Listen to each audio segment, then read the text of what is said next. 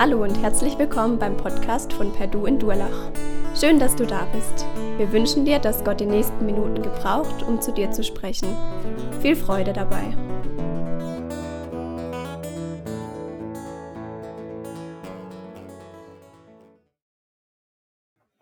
Ja, jetzt dauert es nicht mehr lang. Noch viermal schlafen, wenn ich mich nicht verzählt habe. Und dann ist es endlich soweit, Weihnachten. Und für diejenigen, die Kinder haben, die wissen, wie so von Tag zu Tag wahrscheinlich die Spannung mehr und mehr steigt und die Kinder das kaum abwarten können, bis Weihnachten da ist. Und für uns ist es ja dieses Jahr auch ziemlich spannend mit Weihnachten, finde ich zumindest. Wie werden wir dieses Jahr Weihnachten feiern? Was, wem dürfen wir besuchen, wem nicht? Und solche Fragen, es ist einfach spannend. Und manchmal ist es ja herausfordernd, solche Spannungen auszuhalten. Aber manchmal lieben wir das ja, so wenn so ein Spannungsbogen aufgebaut wird. Manchmal ist das ja richtig cool. Also zum Beispiel, wenn man einen Film guckt und der eine Spannung drin hat, dann ist das doch was Faszinierendes, ja, wo man mitgehen kann, überlegen kann, okay, was könnte jetzt als nächstes passieren? Wie reagieren die Leute drauf? Dann ist das herrlich. Während meines Studiums waren wir immer mal auf Studienreise gewesen. Das heißt, hieß, wir waren eine Woche zusammen unterwegs und dann haben wir öfters mal abends Video geguckt. Und einer meiner Kommilitonen, der kannte gefühlt alle Filme und konnte die auch mitsprechen zum Teil. Und mit dem so einen Film zu gucken war manchmal herausfordernd, weil wenn man neben ihm saß, kam dann immer, soll ich dir sagen, was als nächstes passiert? Und das nervt. Also er hat nicht nur gefragt, er hat es dann wirklich auch oft gemacht. Und das nervt mega, weil eigentlich will man doch wissen, selber dahinter kommen, was jetzt passiert. Vielleicht kennst du es vom Buch, ja? Du liest ein Buch und erzählst, ich habe jetzt gerade angefangen mit dem und dem Buch und dann Freund oder Freundin sagt, ja, ich kann dir sagen, wie es weitergeht und zack, die ganze Spannung dahin. Nervig irgendwie. Und ich habe manchmal das Gefühl, dass es uns bei der Weihnachtsgeschichte ähnlich geht.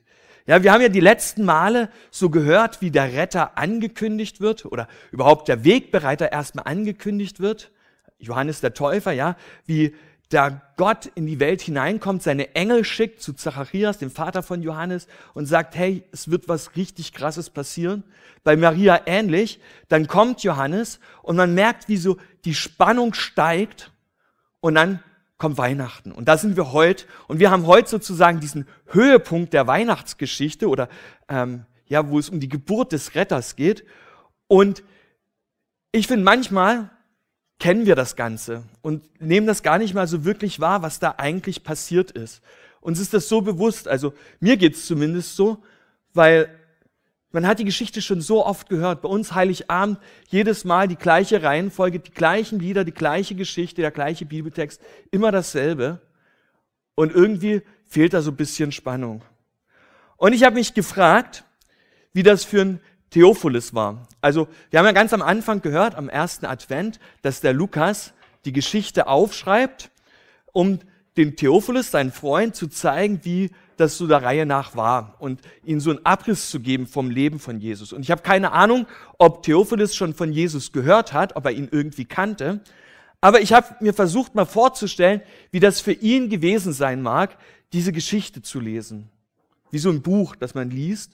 Und ich kann mir vorstellen, wie er gedacht hat, boah, krass, was hier passiert. Ja, die Engel, die zu Zacharias reden, zu Maria reden, so ähm, Zacharias, der plötzlich nicht mehr reden kann, so richtig Special Effects, die da Gott reinbringt. Also Lukas hat das ja nicht irgendwie sich ausgedacht, so ein Märchen geschrieben, sondern er hat gesagt, ich habe das genau erforscht, ich habe mit Leuten geredet und ich kann mir vorstellen, wie es dem Theophilus so ging und gedacht hat, boah, jetzt muss ja was richtig Krasses kommen, wenn der Retter auf die Erde kommt. Jetzt muss ja irgendwie das Gott noch mehr überbieten als das, was er schon dargestellt hat.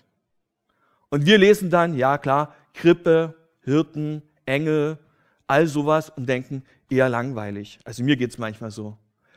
Und ich möchte euch einladen, heute Morgen mal ein Experiment zu machen mit mir zusammen. Und zwar versucht mal auszublenden, die Weihnachtsgeschichte, das, was ihr kennt, und versucht euch mal in diesen Gedanken von Theophilus hineinzuversetzen und euch das vorzustellen, wie für ihn das war, als er die Weihnachtsgeschichte das erste Mal so mitbekommen hat oder gelesen hat. Und ich möchte mit euch so vier Szenen anschauen, die ich so faszinierend finde, wo ich gedacht habe, boah, krass, was Gott da einfach nochmal schenkt, wie er diesen Spannungsbogen, den er bis jetzt ja aufgebaut hat, nochmal ein Stück weit ähm, weiter aufbaut. Szene 1. Es kommt anders, so habe ich es mal überschrieben. Und zwar, ich lese immer den Predigtext dazu oder den ja, Bibelstelle, äh, sind wir in Lukas 2 und da steht es ab Vers 1. In jeder Zeit erließ Kaiser Augustus den Befehl an alle Bewohner seines Weltreichs, sich in Steuerlisten eintragen zu lassen.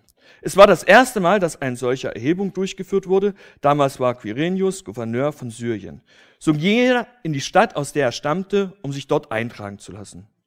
Auch Josef machte sich auf den Weg. Er gehörte zum Haus und zur Nachkommenschaft Davids und begab sich deshalb von seinem Wohnort Nazareth in Galiläa hinauf nach Bethlehem in Judäa, Judäa, die Stadt Davids, um sich dort zusammen mit Maria, seiner Verlobten, eintragen zu lassen. Szene 1.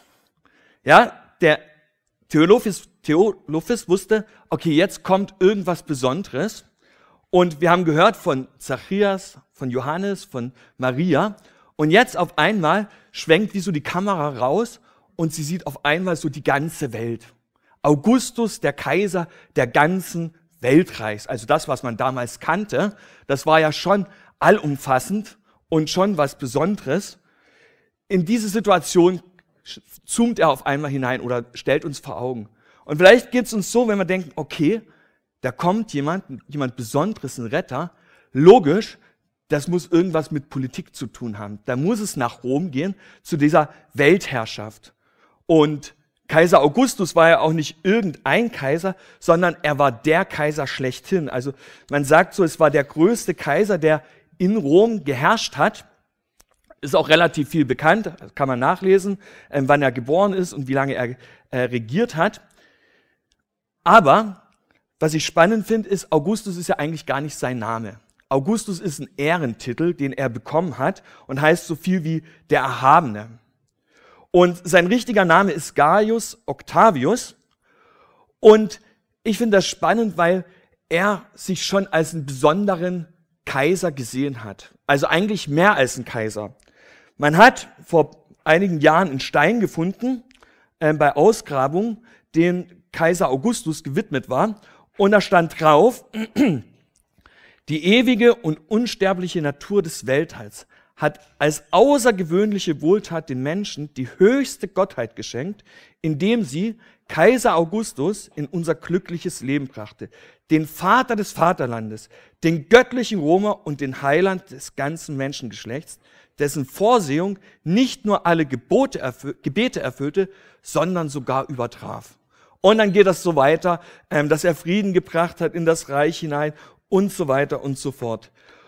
Und ich finde das ziemlich spannend zu sehen, okay, wir sind jetzt in diesem römischen Weltreich und klar, da muss dieser Retter kommen. Aber was passiert? Der Lukas, der schreibt nicht nur von den Augustus, sondern er zoomt nach Syrien hinein. Er zoomt weiter nach Judäa hinein, so eine ganz kleine, popelige Provinz, für die sich eigentlich keiner interessiert hat. Und er zoomt noch weiter in ein Dorf hinein, nach Bethlehem. Und ich dachte mir so, krass, ich hätte jetzt erwartet, wenn es so einen Retter gibt, kommt, wo Gott vorher sich die Mühe macht, ähm, das anzukündigen, wo Gott einen Bodyguard, so wie wir das letzte Mal gehört haben, schickt ähm, um, um das vorzubereiten, dann muss der doch irgendwo ganz besonders geboren werden. Dann muss doch irgendwas ganz Besonderes bei ihm schon am Anfang dastehen. Und dann lesen wir, dass es im Dorf war, wo sich Fuchs und Hase gute Nacht sagen, wo nichts los ist. Und wir haben ja gerade schon von Theo gehört, die Prophetie, die 700 Jahre vorher schon gegeben worden ist über Bethlehem, ja, wo drin steht, dass ein Retter kommen soll. Und da steht nicht nur von irgendein Retter, sondern es steht drin, sein Ursprung liegt in ferner Vergangenheit, in den Tagen der Urzeit. Also ist klar, da wo Gott die Welt gemacht hat, wo Gott die Erde erschaffen hat, da war dieser Retter schon da.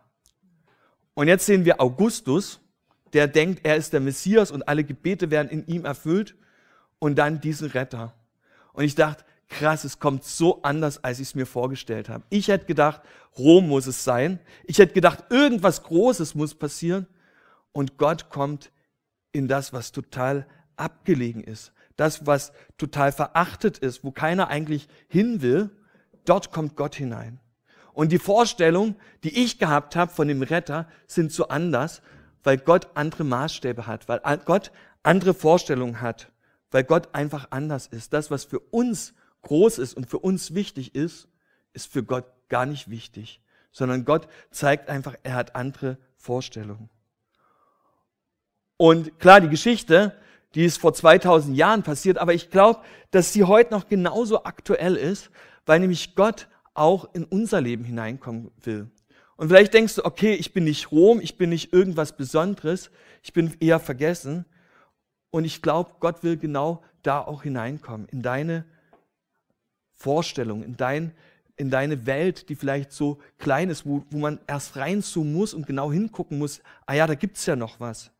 Genau dort will Gott eingreifen und genau dort will Gott hineinkommen und die Maßstäbe verändern. Und die Frage ist, darf es anders kommen? Darf Gott überhaupt noch hineinkommen? Darf Gott eingreifen? Und bist du bereit, dich noch von Gott überraschen zu lassen, weil er anders kommt, als wir es vielleicht erwarten?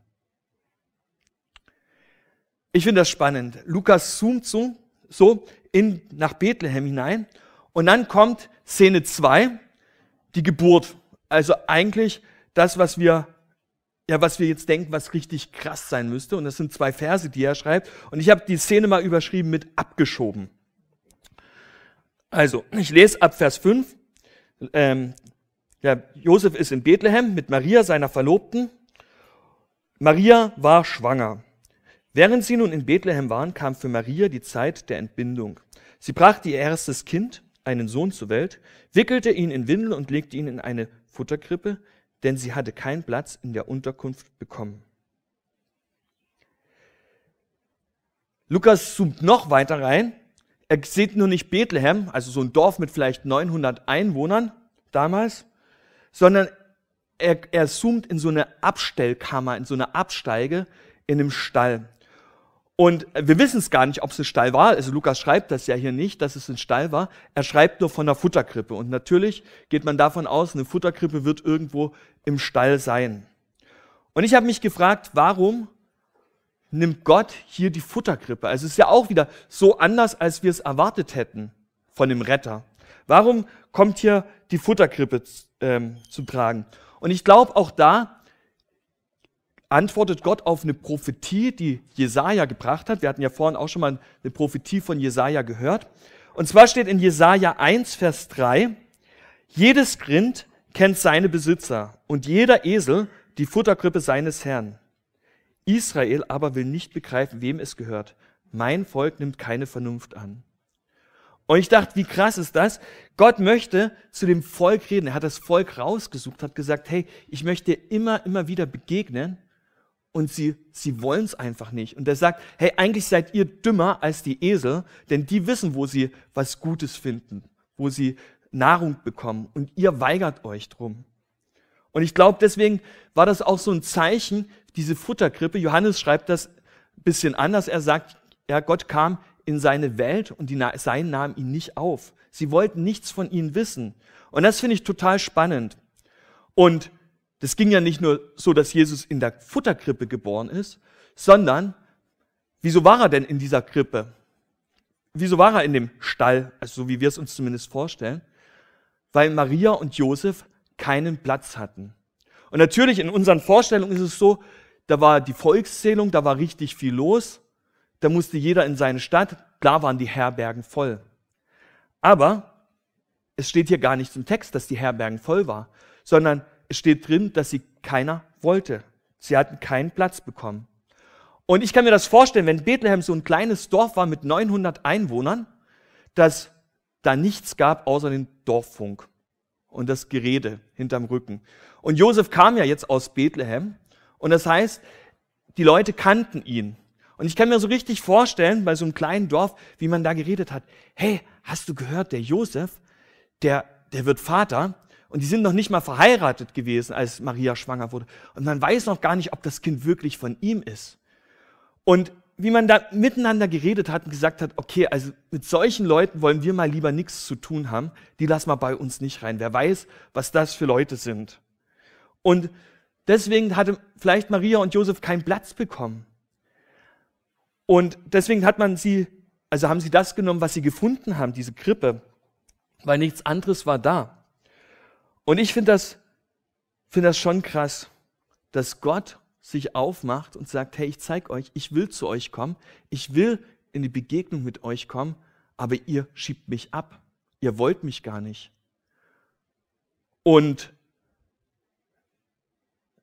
ja, vielleicht war das auch so völlig anders, als der Theophilus das erwartet hatte. Ja, der gedacht hat, okay, der Retter, der kommt in Rom. Jetzt merkt er, ah, Rom doch nicht, Judäa, Bethlehem, okay. Und dann nicht mal Platz für den Retter. Man will ihn nicht. Und ich glaube, die Frage an uns heute ist genauso noch, schiebe ich Jesus ab? Hab ich Platz? Wir haben vorhin gehört, dass es der, der Regent ist, der eigentlich von Urzeit her war. Micha sagt das ja so. Dass es der König ist, der nicht nur das römische Weltreich ähm, regieren will, sondern die ganze Erde, wirklich alle umfassend, das ganze Weltall lesen wir sogar in der Bibel. Und für diesen Retter, für diesen König ist nur in der Absteige, im letzten Loch Platz. Und ich glaube, manchmal ist es doch bei uns im Leben auch so, dass wir wissen, ja, wir, wir haben diesen König, aber wir geben ihm keinen Platz. Wir schieben ihn irgendwo hin, wo es keiner sieht oder wo wir es gar nicht so wahrnehmen. Und ich glaube, die Herausforderung für uns ist, dem König den Platz zu geben, den, den ihm zusteht. Ja, wo er hingehört, ihn Regent sein zu lassen in unserem Leben, seinen Platz zu geben. Auch wenn es vielleicht nicht ganz in unsere Vorstellung manches passt, was er von uns möchte. Ja, Jesus ist jetzt da, der Retter ist geboren, eigentlich der Höhepunkt und eigentlich hätte jetzt Lukas auch mit was anderem weiterschreiben können, aber die Geschichte ist doch noch nicht zu Ende.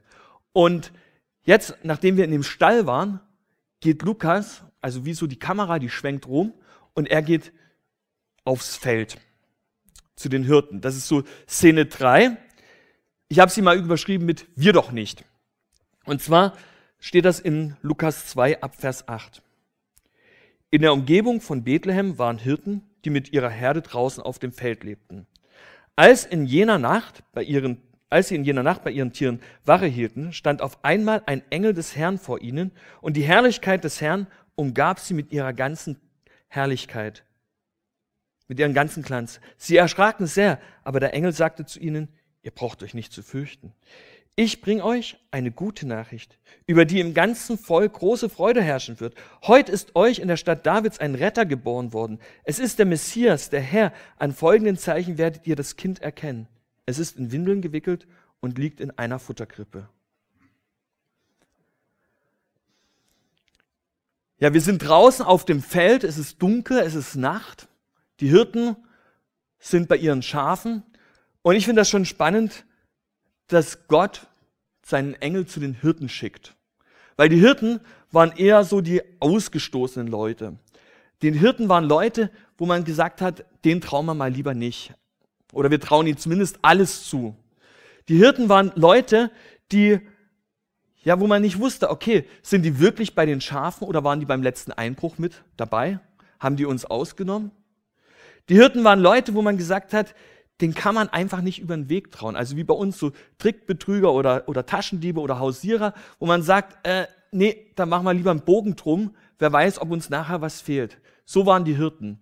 Und bei manchen Gesellschaftsschichten waren so die Hirten, Prostituierten und Diebe eine Stufe, wo man gesagt hat, okay, mit den Leuten, da lassen wir die Finger weg. Die haben hier nichts zu suchen, die passen nicht zu uns. Und zu diesen Leuten kommt der Engel. Und auch im Tempel, es war ja so das, das größte Heiligtum in Israel, waren die Hirten eher so außen vor gelassen. Also im Tempel selber war der Ort, wo Gott dem Volk begegnen wollte. Und die Hirten, die durften so Zaungäste sein. Sie durften so ganz in äußeren Bereich mit rein, aber ja nicht näher zu Gott. Und ich finde es spannend, wie hier beschrieben wird, was passiert. Also es kam der Engel und der Engel, den sind wir ja vorher schon mal begegnet, ja, bei Zacharias im Tempel, da ist der Engel vom Engel die Rede, bei Maria ist der Engel, äh, vom Engel die Rede, die reden miteinander, ähm, erklären, was jetzt, also der Engel erklärt, was passiert und auch hier wieder. Aber hier gibt es einen ganz großen Unterschied zwischen den anderen Begegnungen. Und zwar äh, lesen wir, dass die Herrlichkeit Gottes auf einmal die ganzen Hirten umstrahlte, wie so ein Lichtglanz. Und das finde ich total spannend, weil das war schon einzigartig in dieser Geschichte. Und ich meine, wir lesen das oft und denken, ja klar, da war ganz viel Licht, da war es auf einmal richtig hell. Aber die Herrlichkeit Gottes, wenn sie so umschrieben wird, ist das ja nur ein Vergleich, um irgendwie deutlich zu machen, wie Gott ist. Dieser Lichtglanz ist nur ein Vergleich, weil man es irgendwie gar nicht so richtig ausdrücken kann, wie Gott ist, weil er so anders ist und so rein ist und so herrlich ist. Und damals, zu den Zeiten, wo der Lukas das aufgeschrieben hat, wusste man natürlich, dass die Herrlichkeit Gottes schon manchmal erschienen ist. Und das finde ich total interessant zu sehen, wo die Herrlichkeit erschienen ist. Und zwar gibt es so drei große Begegnungen im Alten Testament, wo genau das steht, da kam die Herrlichkeit und umstrahlte sie. Das erste Mal, wo wir es lesen, ist bei der Gesetzgebung. Ja, Mose ist ja mit dem Volk in der Wüste und jetzt sagt Gott, er soll auf den Berg kommen, weil er ihnen die Gesetze geben will. Und dann steht drin, dass dort die Herrlichkeit Gottes den Berg umstellte, sechs Tage lang, und es konnte keiner auf diesen Berg hochgehen. Das war richtig krass. Man hat gemerkt, da ist irgendwas anderes. Und erst nach diesen sechs Tagen konnte Mose hochgehen und Gott hat ihnen das Gesetz gegeben, weil Gott dort selbst erschienen ist. Und das zweite und dritte Mal, da ging es um das Heiligtum. Ja? In der Wüste hat das Volk Israel Gott ein Tempel, also ein Zelt gebaut, den Ort der Begegnung, wo die, wo die Lade war, also das Zeichen, dass Gott dort wohnt, kam später im Tempel bei Salomo. Und als man das Zelt eingeweiht hat, lesen wir auch wieder, dass die Herrlichkeit Gottes dieses Zelt umstrahlte oder auf sich auf das Zelt gelegt hatte. Und auch da konnte man wieder nicht ins Zelt gehen. Und genauso auch als Salomo so den richtig krass, krassen Tempel gebaut hat, so wo alle Leute gestaunt haben über so ein Bauwerk. Und als er das Gott weiht, als er das einweiht, ähm, steht auch wieder drin, dass die Herrlichkeit Gottes kommt. Und es zeigt uns, immer dort, wo Gott zu den Menschen kommt, dort passiert was Besonderes. Dort ist dieser Lichtglanz da. Dort ist diese Herrlichkeit, wird sichtbar. Und jetzt stelle ich mir vor, die Hirten, die da so an ihrem Lagerfeuer sitzen, bei der Herde sind, die nicht mal im Tempel durften oder nur eigentlich so gemieden worden sind, auf einmal kommt die Herrlichkeit Gottes zu ihnen. Damit haben sie ja absolut nicht gerechnet. Also zu irgendwelchen Priestern oder Propheten oder so, dass die der Herrlichkeit Gottes begegnen, das kann man sich ja noch vorstellen. Aber jetzt ganz persönlich diesen Hirten, diesen Vagabunden, die man eigentlich gar nicht haben möchte, das ist schon krass.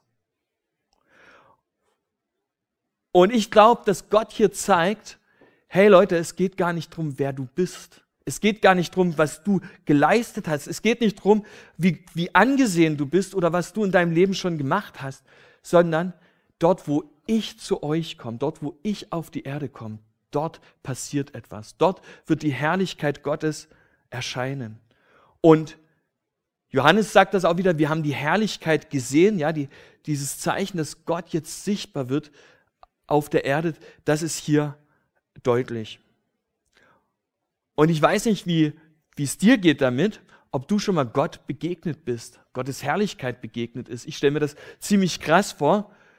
Und ich finde es so krass, dass Gott hier sagt, ich will normalen Menschen begegnen, normalen Menschen wie dir und mir.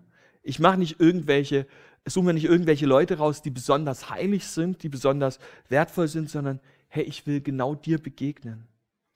Und wir sind eingeladen, so wie die Hirten eingeladen sind. Und das sagt ja der Engel, ich lade euch ein. Also sie fragen gar nicht nach einem Zeichen. Und Gott und der Engel sagt, ich gebe euch ein Zeichen.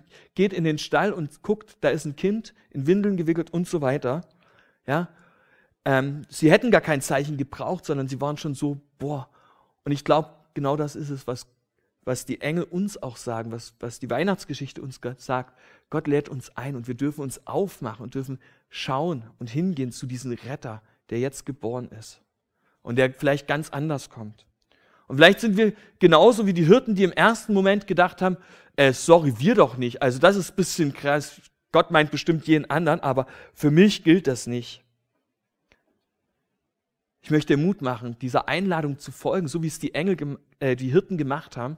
Die sind, haben sich aufgemacht, sind in die Krippe gegangen, haben das dann genauso gefunden und ähm, ja, haben sich aufgemacht und haben diese Einladung angenommen, haben nicht, sind nicht dabei stehen geblieben, wir doch nicht, sondern sie haben gemerkt, hey, die Herrlichkeit Gottes, Gottes Gegenwart meint genau mich. Ja, wir sind noch bei den Hirten auf dem Feld und dann kommt so die vierte Szene. Und das finde ich auch nochmal richtig spannend, was dann passiert. Die himmlische Armee in Anbetung habe ich es genannt. Ab Vers 13 steht dann, mit einem Mal waren bei den Engeln, bei dem, bei dem Engel große Scharen des himmlischen Heeres. Sie priesen Gott und riefen Ehre und Herrlichkeit Gott in der Höhe und Frieden auf der Erde für die Menschen, auf denen sein Wohlgefallen ruht. Daraufhin kehrten die Engel in den Himmel zurück. Ich finde das ziemlich krass, weil das wieder so völlig anders ist. Also wir hätten gedacht, okay, es reicht ja jetzt an dem, was, was Gott so alles auffährt, was Lukas hier berichtet. Und ich kann mir so vorstellen, wie Lukas, der ja versucht hat, das sehr nah auch aufzuschreiben, wie er einen Hirten gesucht hat, der damals dabei war und der Hirte das so in Erinnerung hatte, so im Gedächtnis hatte, dass er die Worte einfach noch so genau sagen konnte, weil es einfach faszinierend war, weil er gemerkt hat, da ist was völlig anderes. Und ich finde das krass und ich stelle mir das so vor, wie der Engel gerade so ausgesprochen hat, hey, geht da in diesen Stall, in der Futterkrippe und dann auf einmal diese unzähligen, also wir wissen nicht, wie viel das waren, unzählige Engel auf dieser Erde erscheinen und in einen Lobpreis fallen wo ich denke, wie krass ist das? Und sie haben so richtig drauf hingefiebert. Wann ist es endlich soweit? Jetzt komm auf den Punkt. Wir wollen Gott die Ehre geben. Und dann kommen sie und preisen Gott. Weiß nicht, was du so für Vorstellungen von Engeln hast. Ähm, in der Bibel werden sie als eine Realität bezeichnet, die in einer anderen Sphäre so leben oder da sind. Sie werden als Diener Gottes bezeichnet. Wissen relativ wenig. Ähm, aber doch kommen sie immer mal wieder vor. Und eine ihrer größten Aufgaben ist, Gott anzubeten. Und ich glaube, genau das ist das, was sie hier gemacht haben, wo sie gesagt haben, hey, jetzt kommt was, was richtig krass ist, was es in der ganzen Weltgeschichte noch nie so gab, was es nie wieder geben kann, weil Gott nur einmal auf diese Erde kommen, kommen wird. Also er kommt wieder, aber diese Rettung wird nur einmal passieren. Sie preisen die Geburt des Herrn als den Anfang der größten Verherrlichung Gottes und sie sind total baff drüber und sagen, wow Gott, wie groß bist du? Wie, wie genial bist du? Und sie, ja, sie, sie fangen einfach an mit den Worten, die, sie, die ihnen einfallen, Gott die Ehre zu geben, weil sie sagen, das ist nicht normal, was Gott hier macht, sondern das zeigt von seiner Größe. Und das Spannende ist ja auch, was sie sagen. Ehre und Herrlichkeit, also das ist ja diese Anbetung, wo sie sagen, hey, ich bin eigentlich nichts und Gott ist so viel größer. Ich kann nichts, aber Gott kann alles. Das ist Anbetung, wenn wir äh, so leben. Das ist das, was sie hier zum Ausdruck bringen. Und sie sagen, hey, das war bisher im Himmel zu sehen. Wir haben das so ein Stück weit wahrgenommen, aber jetzt umfasst das das ganze, all die ganze Erde. Es kommt vom Himmel auf die Erde. Und sie sind total begeistert, obwohl es gar nicht für sie betrifft sondern was Gott hier macht, und das lesen wir später bei Paulus, er rettet oder diese Rettung ist für uns Menschen, nicht für die Engel gedacht. Und die Men äh, Engel sind trotzdem so begeistert von dem, was Gott macht, dass sie es einfach rausrufen. Und dann reden sie von Frieden auf Erden. Und ich glaube nicht nur, dass da Frieden gemeint ist, der so die Abwesenheit von Krieg oder von Katastrophen ist, so wo es uns gut geht, dass damit gemeint ist, sondern der Frieden, der umfasst alles. Und vor allen Dingen umfasst er unseren eigentlich gedachten Zustand zwischen zu Gott. Ja, als Gott die Erde geschaffen hat, hat er uns als sein Ebenbild geschaffen und hat gesagt, ich möchte Gemeinschaft mit euch haben. Und das ist die Bestimmung, in die wir hineinkommen sollen. Und dieser Frieden, dieser Shalom, wie es im Hebräischen heißt, ähm, dieser Frieden soll uns in diese Gemeinschaft mit Gott wieder zurückbringen oder in dieser Gemeinschaft vor Gott stehen. Und dieser Frieden kommt jetzt in diesem Kind, das da so abgeschoben wird, das in dieser Futterkrippe liegt, das so anders ist, als wir uns das vielleicht vorstellen. Und Man hat sich dann gefragt, natürlich, was meinten die Engel mit Menschen seines Wohlgefallens? Muss man jetzt doch irgendwas machen, um Gott zu gefallen, um vor Gott da, gut dastehen zu können? Oder was ist da genau gemeint? Ich glaube, dass das, was, oder meine Vorstellung ist so, dass wir als Menschen wie so eine Fratze, so sagt Luther mal, von der Sünde haben. Wir sind total entstellt und Gott kann kein Wohlgefallen uns haben. Wir können ihm nicht gefallen. Aber jetzt kommt dieser Retter und im, im Evangelium, in den Berichten über Jesus wird immer mal davon geredet, dass, dass Jesus der ist, der Gott gefällt. Ja, bei der Taufe zum Beispiel kommt die Taube herab auf Jesus und sagt, das ist der Sohn, an den ich wohlgefallen habe. Bei der Verklärung, wo Jesus mit drei Freunden auf dem Berg ist, sie eine richtig krasse Begegnung haben mit Elia und Mose. Und dann sagt er auch nochmal, das ist mein Sohn, an den ich wohlgefallen habe. Also wo was Besonderes ist. Und jetzt ist dieses Wohlgefallen plötzlich nicht nur für, für, für einzelne Personen da, sondern Gott sieht nicht nur unsere Sünde, sondern er sieht Jesus und sagt, hey, ich kann wieder mit dir in Berührung kommen.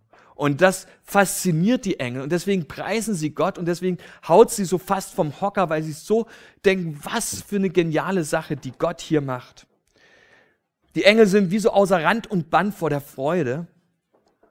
Und wenn wir die Weihnachtsgeschichte lesen, denken wir vielleicht, ah ja, Engel, langweilig. Kennen wir schon.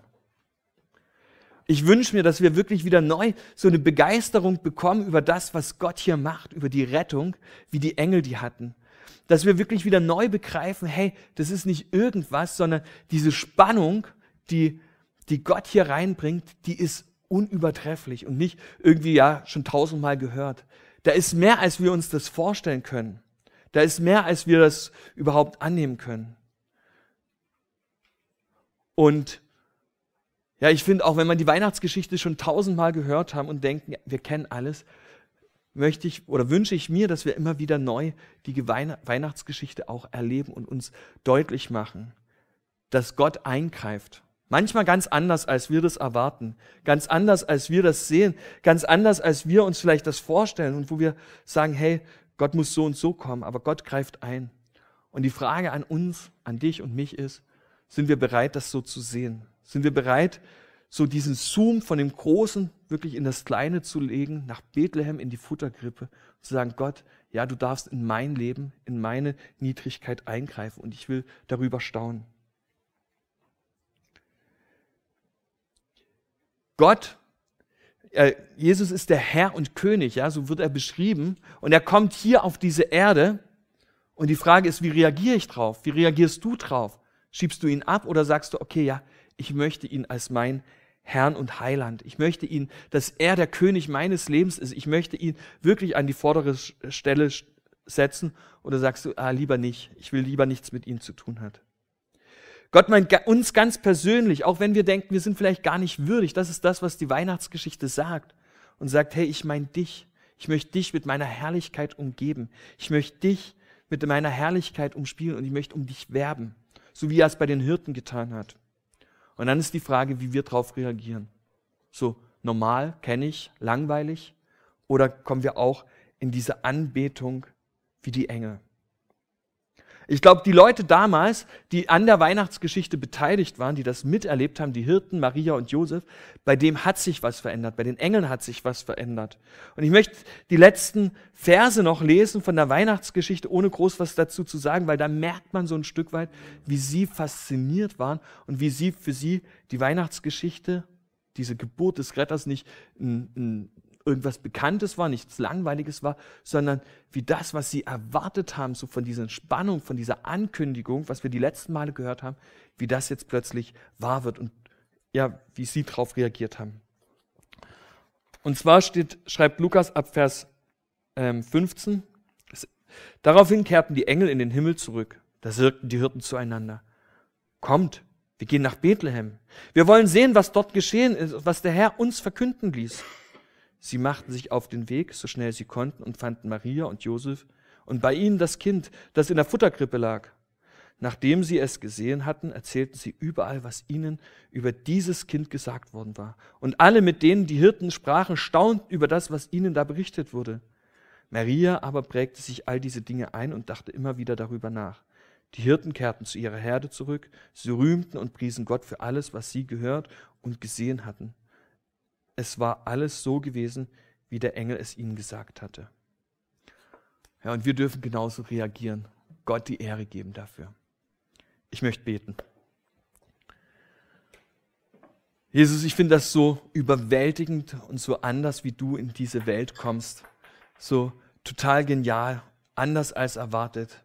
Und ja, ich bete, dass du uns das immer wieder bewusst machst, wer du bist, dass du der Herrscher der Welt bist, der in unser Leben kommt, der in unser kleines Sein kommt. Und danke, dass du dich aufgemacht hast, dass wir es nicht machen müssen, sondern der Himmel ist zu uns gekommen. Und Jesus, ich bete, dass wir uns das ja jetzt gerade auch in dieser Weihnachtszeit wieder ganz neu bewusst machen. Es ist nicht irgendeine Geschichte, nicht irgendeine Tradition, sondern Gott selbst kommt zu uns, zu mir ganz persönlich. Danke dafür. Amen.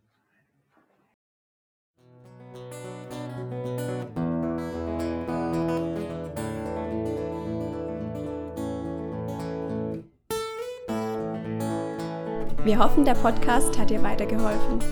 Falls du noch Fragen hast, besuche gerne unsere Homepage unter www.per-du.church. Hier findest du alle wichtigen Infos zur Gemeinde und zum Glauben. Tschüss und bis zum nächsten Mal.